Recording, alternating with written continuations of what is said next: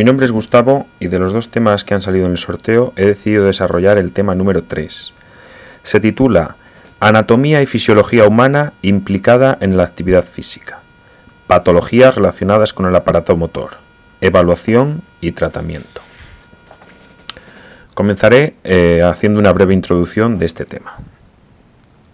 Conviene hacer una referencia al sentido y significado de los conceptos que son centro de atención del tema, anatomía y fisiología en el área de educación física. De esta forma nos acercamos al tema, que abarca la estructura y función de los principales órganos y sistemas implicados en la actividad física. El cuerpo humano es un conjunto extraordinariamente complicado de células organizadas en tejidos fundamentales, que a su vez se integran en órganos. Los órganos, que tienen la misma finalidad, se organizan en aparatos, y estos, a su vez, en sistemas. En la actividad física del ser humano intervienen tres sistemas. El de dirección, sistema nervioso central, periférico, vegetativo y endocrino. El de alimentación, que incluye aparato digestivo, cardiovascular y respiratorio. Y el de movimiento, el aparato locomotor. La anatomía describe la estructura y forma de los órganos y sistemas, mientras que la fisiología describe y explica el funcionamiento de los órganos y sistemas. La relación entre ambas es estrechísima, en la mayoría de los casos, ya que la estructura determina la función o viceversa. Bien, y paso de esta forma a desarrollar el primer epígrafe. Anatomía humana implicada en la actividad física. La anatomía humana es la ciencia biológica que estudia la forma y estructura íntima del cuerpo humano. Existen diferentes formas de analizar el cuerpo humano, pero la que más nos interesa por su relación con el movimiento es la anatomía funcional y en concreto la del aparato locomotor. Veamos los ejes y planos corporales y el análisis del movimiento. Partiendo de la posición anatómica, que es la posición de referencia en la que el sujeto se encuentra de pie, de frente, con las piernas rectas y los brazos a lo largo del cuerpo, palmas de las manos hacia adelante, sobre esta posición se pueden describir una serie de ejes y planos que a continuación desarrollo. En cuanto a los ejes tenemos eje sagital, que entra por delante hacia atrás, eje transversal, que entra por el costado de izquierda a derecha, y eje vertical, que entra por la cabeza y sale por los pies. Y en cuanto a los planos, tenemos un plano frontal, que divide al cuerpo en parte ventral y parte dorsal, un plano sagital, que divide al cuerpo en derecha e izquierda, y un plano horizontal o transversal que divide, al cuerpo en parte superior e, e inferior. En cuanto al análisis mecánico, es el análisis de los desplazamientos articulares según los ejes y planos corporales que hemos citado, y así distinguimos entre rotación externa, rotación interna, flexión, extensión, abducción y aducción. La unión de todos estos movimientos se llama circunducción. Y en cuanto al análisis anatómico, en primer lugar eh, haremos un análisis de los músculos que intervienen en el movimiento. Y así pueden ser agonistas, que son los que realizan acción, antagonistas, que son los que se relajan durante la acción, sinergistas, que hacen una acción común, pero que si actúan por separado hacen la contraria, y los fijadores, que fijan las partes que intervienen en el movimiento. Y en, cuanto a los tipos de contracción, distinguimos entre isométrica, al realizar la contracción el músculo ni se estira ni se contrae, e isotónica, si existe un cambio de tamaño, pudiendo ser concéntrica si existe un acortamiento y excéntrica si lo que hay es una elongación, y auxométrica en el caso de existir una mezcla de las dos. Y en cuanto al análisis funcional, trata de explicarnos los efectos que el movimiento produce en el organismo, y estos pueden ser simples, en los que se incluye la resistencia, la fuerza, la flexibilidad y la velocidad, e integrados, que son la coordinación, el equilibrio, la agilidad y el ritmo. Bien, pasamos dentro de este epígrafe a desarrollar un segundo punto, que hace relación al movimiento y a la función de relación. El aparato locomotor está constituido por huesos, las articulaciones y los músculos esqueléticos, y sus funciones son permitir el movimiento y mantener la postura, es decir, permite realizar funciones dinámicas y estáticas, y protege algunos órganos y sistemas. En primer lugar, hablamos de los huesos. La osteología es la ciencia que se encarga del estudio de la conformación interna y externa de los huesos. El hueso es un órgano vivo, cuyas funciones más importantes son por su rigidez sirven para el sostén del cuerpo. Sirven también de palanca, ya que en la membrana que los recubre se insertan los músculos. Sirven de protección para órganos y vísceras. Crean las células óseas a través de un proceso llamado hematopoiesis y son un almacén o depósito de minerales como el calcio y el fósforo. La superficie externa del hueso, del hueso muestra numerosas irregularidades, como son tuberosidades, espinas y apófisis, donde se van a insertar tendones y ligamentos. También se pueden observar agujeros que comunican el exterior del hueso con el interior y por los cuales pasan los vasos sanguíneos que nutren al hueso. En las zonas articulares la superficie es muy lisa, contrastando con el resto de la estructura. Los huesos se clasifican según su forma general en huesos largos, en los que predomina una dimensión, que es la longitud, aunque pueden ser transversales, como las costillas. Se encuentran principalmente en las extremidades, tibia, la el fémur, el húmero, y estructuralmente distinguimos en ellos tres partes. Una epífisis, que son las extremidades del hueso donde se articula con otros huesos una diáfisis, que es la parte central de forma tubular que proporciona apoyo firme, y una metáfisis, que está formada por tejido de conjunción, y es la zona intermedia donde está el cartílago de crecimiento. También tenemos huesos cortos o irregulares. Sus tres dimensiones son prácticamente iguales. Son más o menos cuadrados y muy resistentes. Se encuentran en vértebras, tarso, carpo, etc. Huesos planos en los que predomina la dimensión horizontal, siendo delgados y anchos. Rodean cavidades protegiéndolas en su interior y sirviendo de inserciones musculares. Se encuentran, por ejemplo, en el cráneo, la cintura pélvica y la escapular.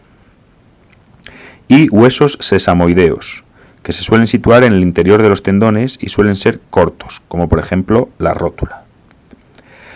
El elemento más importante del hueso quizás sea el periósteo, una membrana que rodea y cubre al hueso, excepto en las zonas articulares y cuya función es la de intervenir en el engrosamiento del hueso.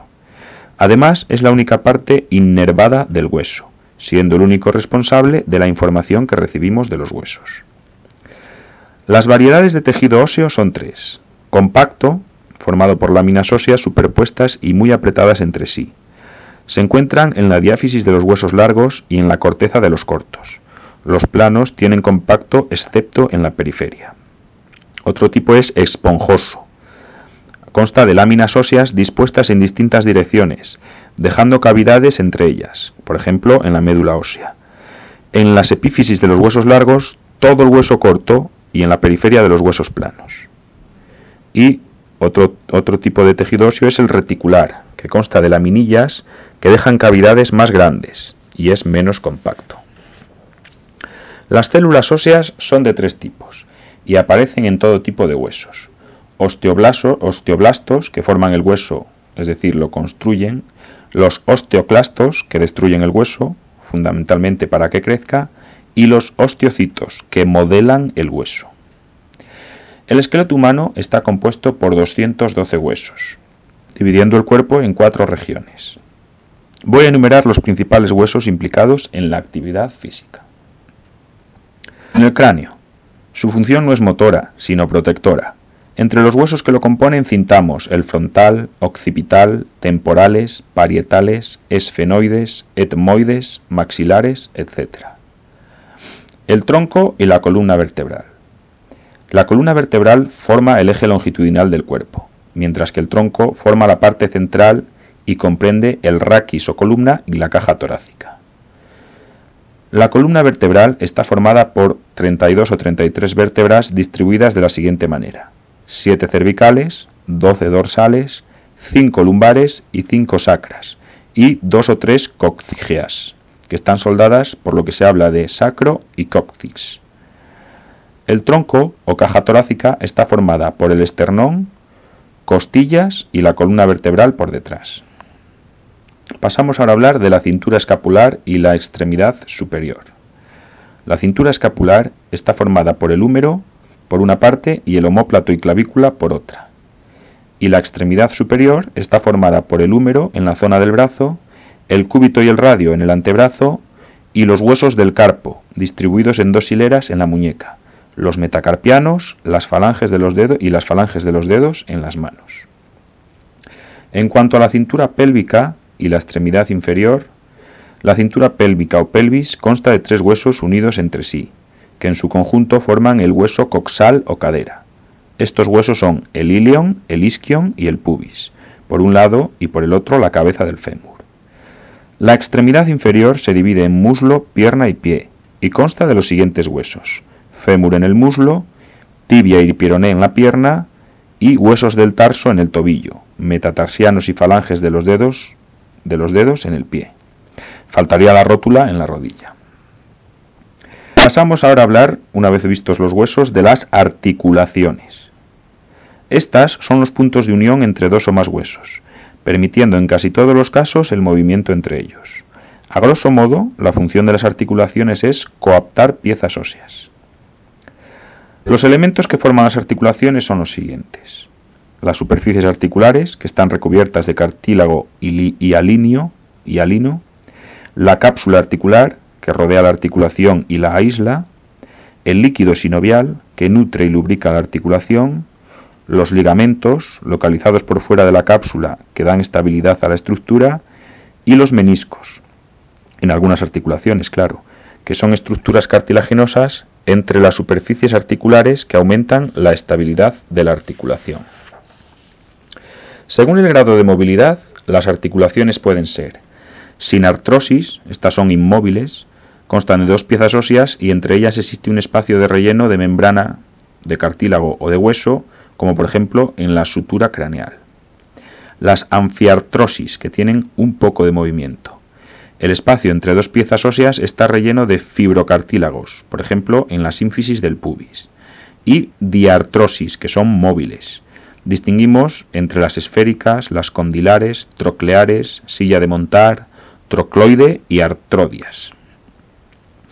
Existen factores que limitan la movilidad de la articulación, y son los siguientes. Pasivos, que son los propios elementos articulares, y activos, que son los reflejos de distensión muscular.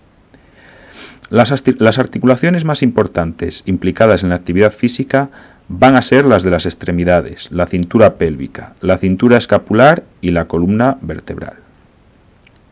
En el tronco las cervicales, 7 vértebras, las dorsales, 12 y las lumbares, 5.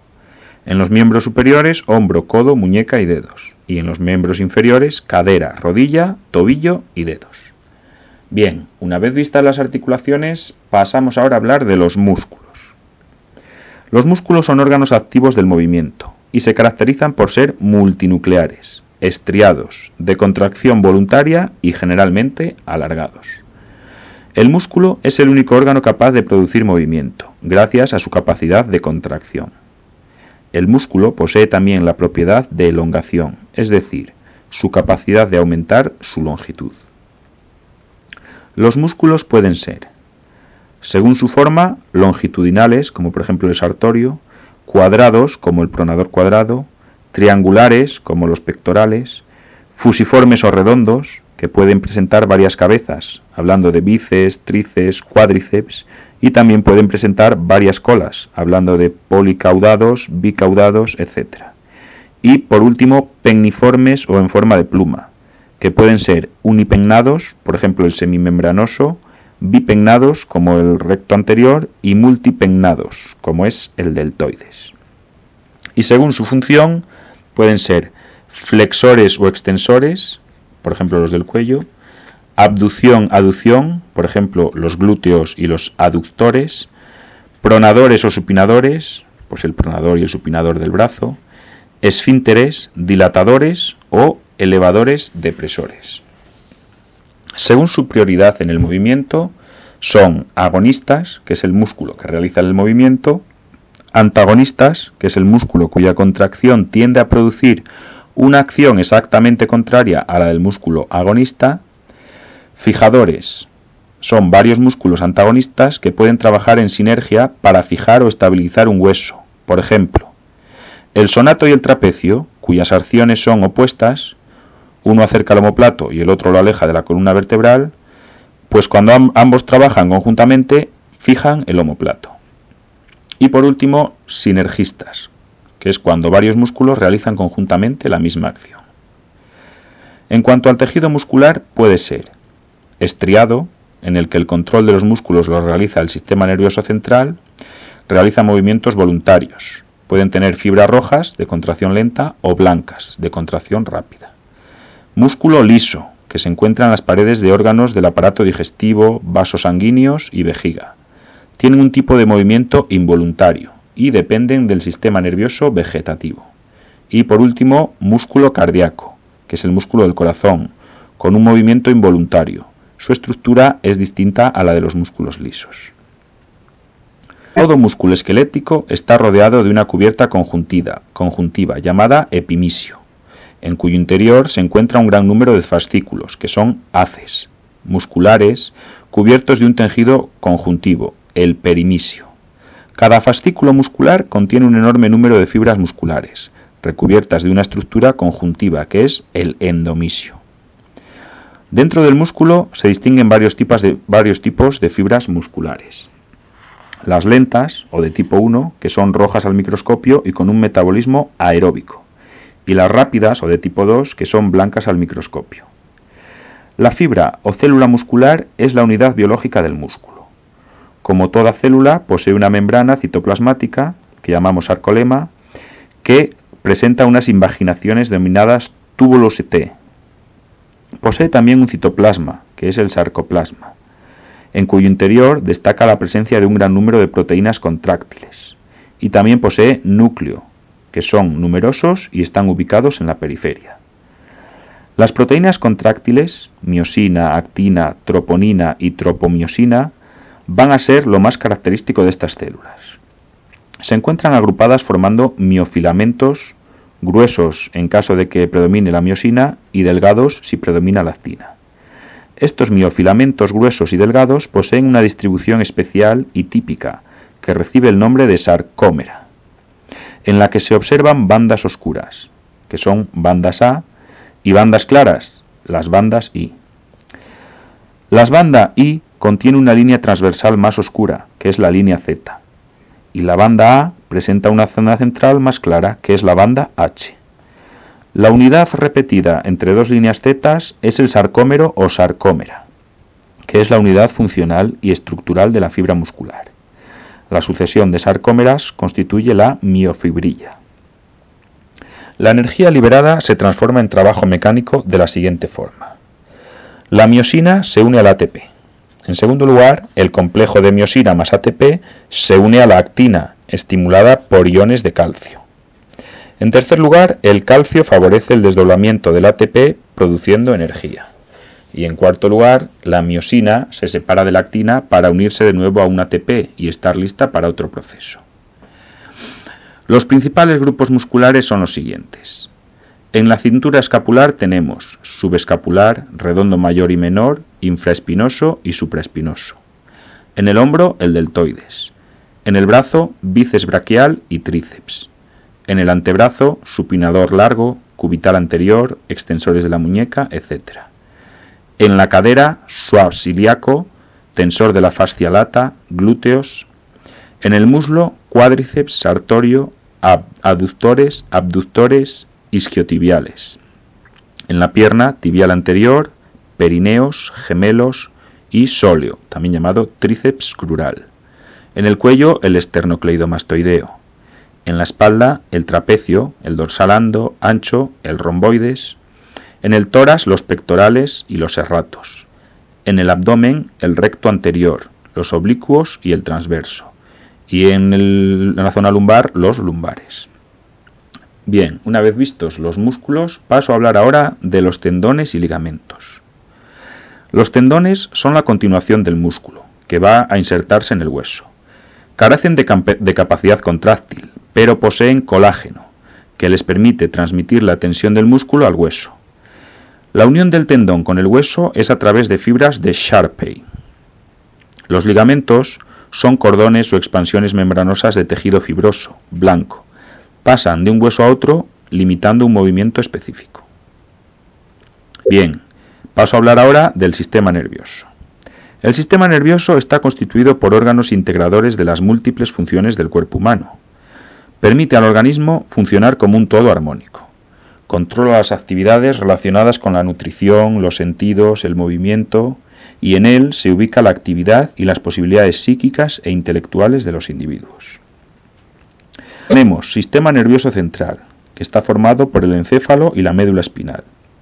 Es la sede de la conciencia, gobierna y coordina todas las actividades voluntarias y conscientes que realiza el ser humano. También tenemos el sistema nervioso periférico, que es el encargado de la transmisión y recepción de órdenes o sensaciones. Y el sistema nervioso vegetativo, que regula la actividad de los músculos lisos, la actividad cardíaca y las glándulas del cuerpo. Regula, por tanto, todas las actividades no controladas voluntariamente. Tres peculiaridades distinguen al sistema nervioso.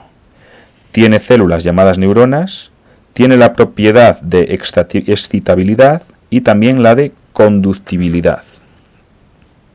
Pasamos a hablar del acto motor. Se considera como toda acción protagonizada por el sistema nervioso central y periférico como respuesta a un estímulo tanto de característica intrínseca como extrínseca, y que puede llevarse a cabo bajo tres variantes. La primera es el acto motor voluntario, que requiere el concurso de los centros superiores, la plena conciencia y responsabilidad del acto que se ejecuta. En segundo lugar, tenemos un acto motor automático, que son actos que se encuentran ya registrados y seleccionada la respuesta. Por tanto, tras la recepción del estímulo, solo queda la orden y ejecución del mismo. Esta es la base de la técnica deportiva de alto nivel. Y, en última instancia, tenemos el acto motor reflejo, en este no hay conciencia del acto ejecutado, pues el estímulo no ha subido a los centros superiores, sino que se ha elaborado la respuesta a nivel medular, en lo que se conoce como un acto reflejo. Bien, de esta forma concluyo el primer epígrafe y paso a hablar ahora, en el segundo de ellos, de la fisiología humana implicada en la actividad física. La fisiología, al igual que la anatomía, es una rama de la biología y se dedica al estudio de los órganos y sus funciones. En este caso me centraré en el análisis global de los principales órganos y sistemas implicados en la actividad física. Al, realidad, al realizar una actividad física se altera el equilibrio del organismo, es decir, su homeostasis, por lo que los diferentes sistemas y aparatos deben modificar su funcionamiento para satisfacer las exigencias requeridas. Los sistemas verdaderamente implicados en la actividad física van a ser el respiratorio, el cardiovascular, el locomotor, el nervioso y el endocrino. Vamos a verlos por separado. El aparato locomotor. La contracción muscular. La contracción de la fibra muscular se explica, grosso modo, por la discriminación de la longitud de cada uno de los arcómeros mediante un deslizamiento telescópico entre los filamentos gruesos y delgados disminuyendo la anchura de la banda I y permaneciendo la banda A, es decir, la miosina, invariable. La contracción muscular consta de dos fases, una fase electroquímica y otra fase mecánica. El proceso de contracción muscular es idéntico tanto en fibras de tipo 1 como en las de tipo 2. Lo único que varía es la velocidad de contracción. Vamos a ver ahora otros sistemas implicados en la actividad física. En primer lugar, el sistema cardiovascular. Está constituido por el corazón, los vasos sanguíneos y la sangre. Su función principal es la de transportar e intercambiar sustancias. Es un sistema muy solicitado y de gran importancia durante la actividad física, debido al aumento de las demandas energéticas y de oxígeno que se producen, así como por la necesidad de eliminar productos de desecho, como el dióxido, de carbono. Al mismo tiempo, el aumento de la temperatura corporal obliga a este sistema a realizar un esfuerzo mayor, por su función termorreguladora. El corazón. Bombea sangre pobre en oxígeno hacia los pulmones y la rica hacia todas las células del organismo a través de sus ventrículos, a la vez que recibe sangre oxigenada de los pulmones y pobre en oxígeno de todas las células corporales a través de sus aurículas. Su respuesta ante el ejercicio pasa por un aumento de las pulsaciones en relación lineal a la intensidad del trabajo. En un niño de 6 años pasa de, 85 pulsaciones por minuto a 214 pulsaciones por minuto, que es su frecuencia eh, cardíaca máxima. Esta se calcula restando a 220 la edad del sujeto. El aumento del esfuerzo provoca un aumento de la frecuencia cardíaca. La frecuencia cardíaca depende de la edad, el volumen y la resistencia del corazón. Por tanto, el tipo de actividad física influirá en la respuesta cardíaca. Con el ejercicio en las personas entrenadas disminuye sensiblemente la frecuencia cardíaca y aumenta la presión, siendo la normal 120 miligramos de hidrógeno y la de la persona con actividad física de 175 miligramos de hidrógeno. Hablamos ahora de los vasos sanguíneos. Son conductos por los que circula la sangre, existiendo diferentes tipos según su tamaño y función. Las arterias, cuyo diámetro es grande y son elásticas, Conducen la sangre que sale del corazón pasando a las arteriolas, que tienen menor calibre y son musculares, hasta llegar a los capilares, que son pequeñísimos y porosos, que rodean todas las células. Aquí es donde se ocurre el intercambio de sustancias, pasando la sangre, que es pobre en oxígeno, a las vénulas, que tienen delgadas paredes, y continúa finalmente a las venas. Estas tienen paredes elásticas y tienen válvulas, y éstas conducen la sangre al corazón. Su respuesta al ejercicio consiste en la redistribución del flujo sanguíneo, siendo mayor en las zonas donde más se precisa, como en los músculos que intervienen en el movimiento o en la piel para sudar, y siendo menor en zonas menos importantes como puede ser el estómago o los intestinos. La sangre. Se considera como una variedad de tejido conjuntivo y un órgano semilíquido, ya que un 45 o un 50% de su volumen son células y el resto es líquido, el plasma. Entre sus funciones más destacadas está el transporte de gases, por ejemplo el oxígeno y el CO2, nutrientes como las proteínas, las grasas y los glúcidos, y otras sustancias como la urea o el ácido láctico. También controla la temperatura, el equilibrio ácido-base, la coagulación, la inmunidad o defensa contra microorganismos, etc. Su papel durante el ejercicio es primordial, porque aporta los productos necesarios, por ejemplo glucosa, ácidos grasos, etc., para obtener la energía que requiere la actividad, y también porque elimina los productos que resultan tóxicos para esta, como la urea, el CO2 o el ácido láctico. Bien, otro sistema es el sistema respiratorio. Está compuesto por la boca, las fosas nasales, la laringe, la tráquea, los bronquios, los alveolos y los pulmones. Su función es suministrar oxígeno para el metabolismo aeróbico y eliminar el CO2 producido en este. Las vías aéreas se encargan de transportar el aire del, exterior a los alveolos, humedeciéndolo, calentándolo y purificándolo de partículas extrañas, es decir, preparando el aire y adecuándolo a la humedad y la temperatura corporal.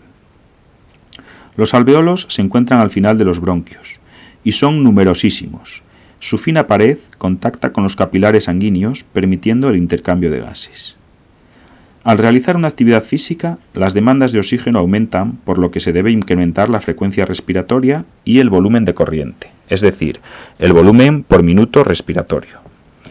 En un, adulto, los valores de volumen por minuto respiratorio en reposo rondan los 6 litros, mientras que en una actividad física elevada pueden superar los 100 litros por minuto. Pasamos a hablar ahora del sistema nervioso. Este se divide en dos partes, un sistema nervioso somático o central, que es el encargado de la actividad motriz, y está constituido a su vez por tres subsistemas funcionales, el sensitivo, el motor y el integrador.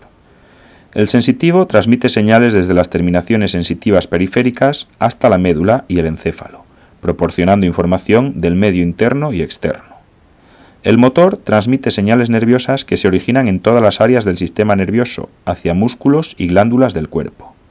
Y el integrador analiza la información sensitiva, almacena parte en la memoria y utiliza dicha información para efectuar reacciones apropiadas.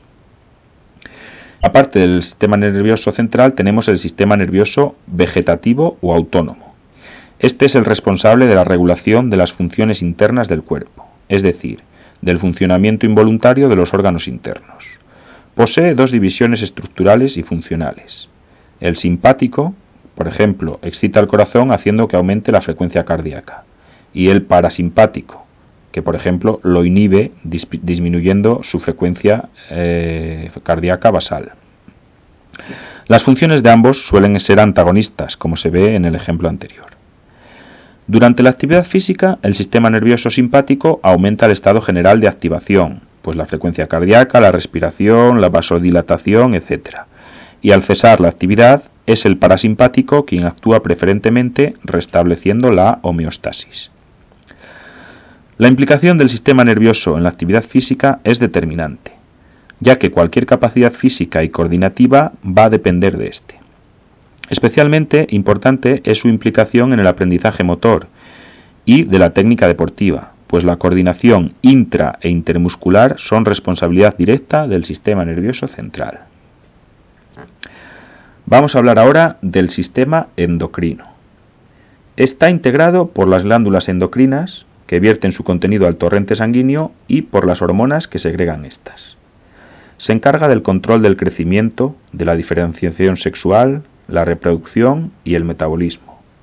Junto con el sistema nervioso, representan los sistemas de dirección, control y regulación de nuestro cuerpo. Su implicación en la actividad física destaca por su importancia en el control del metabolismo energético e hidroelectrolítico, debido al aumento o disminución de la segregación de determinadas hormonas. Entre las hormonas cuya misión es importante en la actividad física destacan la insulina, las catecolaminas, que son la adrenalina y la noradrenalina, la hormona del crecimiento, el cortisol, etc. En general, la reducción de la insulina y el aumento de las restantes hormonas controlan la utilización de la glucosa y las grasas como fuente de energía. La misión de las hormonas es activar o inhibir las enzimas. Estas son las responsables directas de las reacciones bioquímicas necesarias para la actividad física. En el metabolismo energético, durante la actividad física, se obtiene energía mediante tres vías.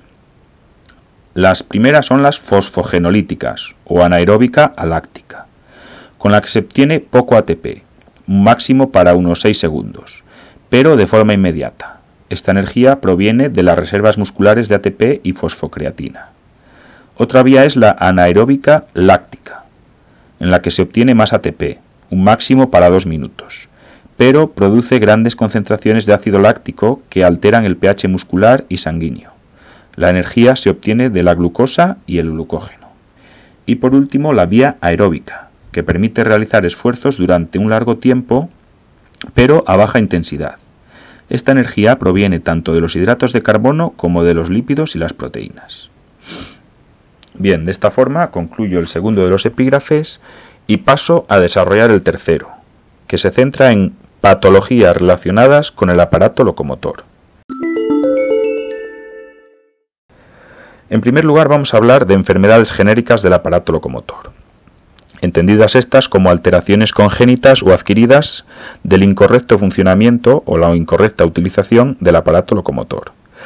Las divido en enfermedades óseas, articulares y musculares. En cuanto a las enfermedades óseas, tenemos osteitis, que es una infección aguda del tejido óseo esponjoso, osteoporosis, que es la fragilidad del hueso por adelgazamiento de las láminas óseas, y tumores óseos, que puede ser un osteoma, de tipo benigno o un osteosarcoma de tipo maligno. En cuanto a las enfermedades articulares, tenemos artritis, que es la inflamación de una o varias articulaciones, artralgia, es un dolor articular, y artrosis, que es la alteración patológica de carácter degenerativo y no inflamatorio.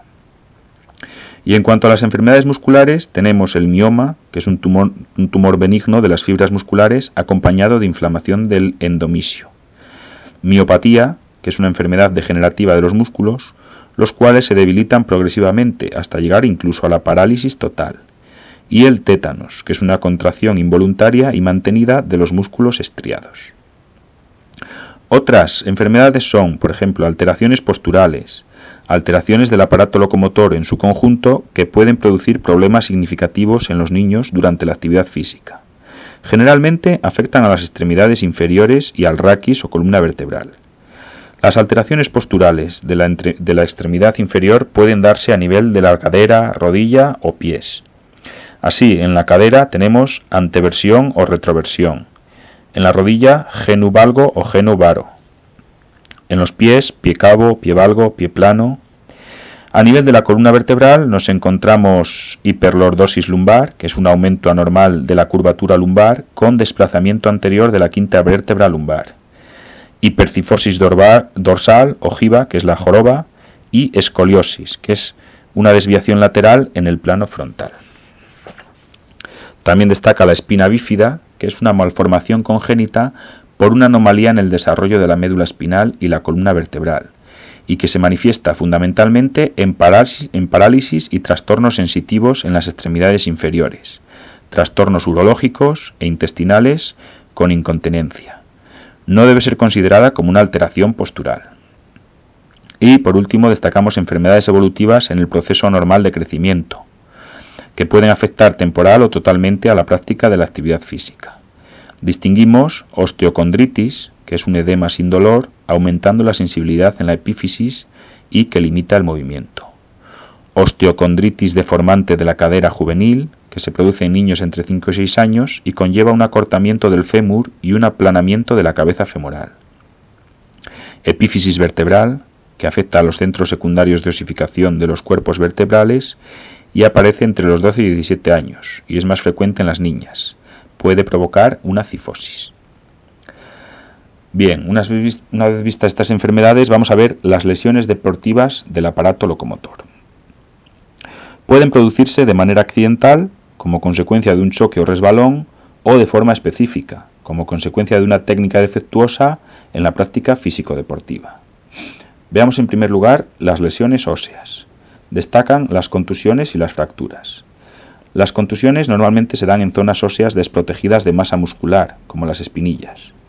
Existen diferentes grados según su gravedad. En caso de que el periostio quedase lesionado, hablamos de periostitis traumática. Son síntomas comunes el edema, el hematoma y un dolor intenso. Hay que aplicar frío, un analgésico y reposo deportivo. Las fracturas son la interrupción de continuidad de un segmento esquelético. Es una lesión potencialmente grave, ya que no solo se lesiona el hueso, sino también las partes adyacentes, los nervios, los músculos, los capilares, la piel. Suele aparecer tumefacción y equimosis, es decir, deterioro del tejido óseo, progresiva, además de deformidad y fuerte dolor al mover la zona. Hay que cubrir la lesión abierta con vendas o ropa limpia, inmovilizar el miembro afectado y trasladar al hospital. Pasamos ahora a hablar de las lesiones articulares. Aquí destacan los esguinces y las luxaciones. El esguince es una lesión de los ligamentos debida a un movimiento anómalo, al exceder el límite de la articulación. Según sea distorsión o rotura parcial o total del ligamento, será la gravedad del esguince. Aparece hematoma e inflamación por el derrame de líquido sinovial. Hay que aplicar frío e inmovilizar la articulación, siendo un vendaje comprensivo lo ideal. Y en cuanto a las luxaciones, es la pérdida permanente, parcial en la subluxación o total de las relaciones existentes entre las superficies óseas que componen la articulación. Aparece una deformación en la articulación y un fuerte dolor que se agudiza al mover la articulación. Aquí hay que aplicar frío, inmovilizar y evacuar a un hospital. En cuanto a las lesiones musculares y tendinosas, tenemos distensión o desgarro muscular, que es la rotura de varias fibras con una hemorragia local. Contractura, que es la contracción desmesurada e involuntaria del músculo. Se le denomina vulgarmente calambre muscular. Tendinitis, es la inflamación del tendón que cursa con aumento de la temperatura local, enrojecimiento y alteración funcional. Apofisitis, es la inflamación del tendón en la zona de inserción con el hueso o zona de unión osteotendinosa. En los niños son bastante frecuentes, como el caso de la enfermedad de Usgut-Schlatter, que está debida a la tracción mecánica repetitiva ejercida por el tendón rotuliano sobre la tuberosidad tibial. Cuando se localiza en el talón, en el punto de inserción del tendón de Aquiles, se denomina enfermedad de Sever. Estas lesiones son originadas por sobrecargas, por ello hay que tener especial cuidado al trabajar los multisaltos en estas edades y los multilazamientos para evitar la apófisis humeral. Y por último, la hernia muscular, que es una prominencia que forma una parte del músculo a través del ojal aneurótico. Está producido por un traumatismo. Bien, y el último epígrafe del tema Se refiere a la evaluación y tratamiento en el proceso educativo.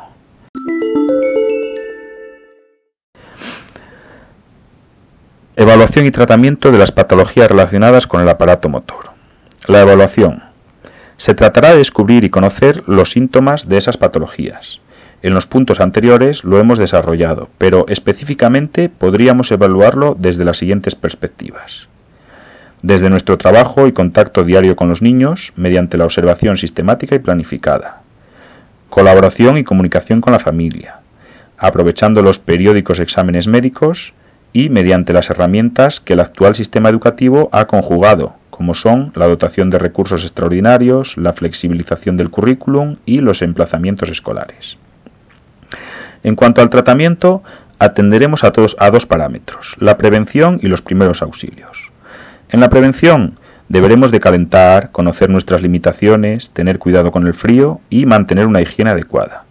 Y en los primeros auxilios tendremos en cuenta no dar de beber si el herido está inconsciente, tener tranquilidad, mantener al herido con una temperatura agradable, aplicar frío y trasladar al enfermo en caso de necesidad a un centro médico. Esto de forma general, pero de forma específica en cada caso, en las lesiones musculares, considerando la máxima de que no somos médicos y que el mejor tratamiento lo pondrá un facultativo, su tratamiento requiere de frío y reposo. En las heridas es imprescindible no frotarlas, además de una buena limpieza con agua abundante fría y jabón. En las lesiones de tendones, la aplicación de calor está contraindicada y será necesario reposo y atención médica. En las lesiones de huesos, aplicar frío y reposo. En las fracturas se deberá entablillar y acudir al facultativo. En las lesiones articulares, inmovilizar y acudir al médico. En las lesiones de menisco y ligamentos, inmovilizar y acudir al médico. En cuanto a la evaluación y tratamiento de la condición anatómica. Tradicionalmente se sigue a Pignet, en la que se ve talla en centímetros menos el peso en kilogramos más el perímetro del tórax en centímetros. Actualmente tenemos el método fotográfico de Sheldon, que se trata de realizar una fotografía del individuo de frente, de espaldas y de perfil, comparándolas con el llamado Atlas of Men o fotografías del arquetipo humano. Y el método Head-Carter, que utiliza las medidas de la estatura, peso, cuatro pliegues cutáneos, que son el tricipital, el suprailíaco, etc., dos perímetros musculares, el bíceps en máxima contracción isométrica y la pierna. Y por último, vamos a ver la evaluación y tratamiento de la condición fisiológica. Los más utilizados son los test médico-deportivos. Tenemos simples y complejos. En los simples tenemos en estático la espirometría y en dinámico el test de Cooper y Mini Cooper. También tenemos a Dixon, que es considerado el más importante, la Kursnavet, el Hartar adaptado y el Burcep. Y en complejo tenemos un electrocardiograma en reposo, electrocardiograma en esfuerzo y ergometría, la cual quiere averiguar el nivel máximo de actividad física que el individuo puede realizar sin riesgo, y se realiza en la mayoría de las ocasiones con una bicicleta ergométrica. La evaluación anatómica y fisiológica en relación con la actividad física comporta un análisis de los diferentes segmentos corporales y sus movimientos. Este estudio nos orientará sobre la existencia de algún tipo de lesión, enfermedad o patología, que deberá ser puesta en conocimiento de un médico especialista. Y de esta forma concluyo mi exposición del tema número 3.